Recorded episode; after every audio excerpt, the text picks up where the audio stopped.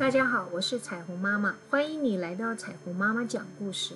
今天要和大家讲的故事是狮子和三头野牛。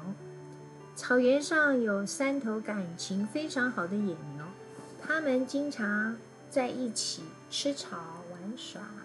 有一天，草原上来了一只狮子，它很想吃掉这三头野牛。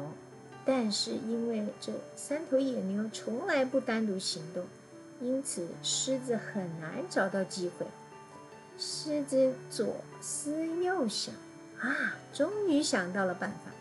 他跑到其中一只一头野牛的面前，小声说：“哎，你的两个好朋友啊，经常把好吃的东西藏起来，都不分给你吃呢。”狮子又对了第二头野牛说：“你的两个朋友啊，常常在我的面前说你的坏话哦。”最后，狮子又对第三头野牛说：“你的朋友啊，常常嘲笑你长得丑啊。”三头野牛竟然都相信了狮子的话，不再当好朋友了。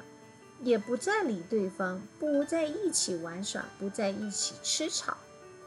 狮子看见时机成熟，先向其中一头野牛进攻，其他两头野牛看到也不去救它。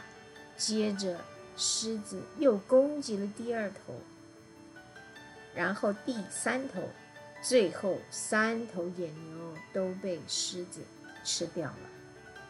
这个故事是要告诉我们，对我们的朋友有误解的时候，我们要找对方问清楚，千万不要相信别人的谣言哦。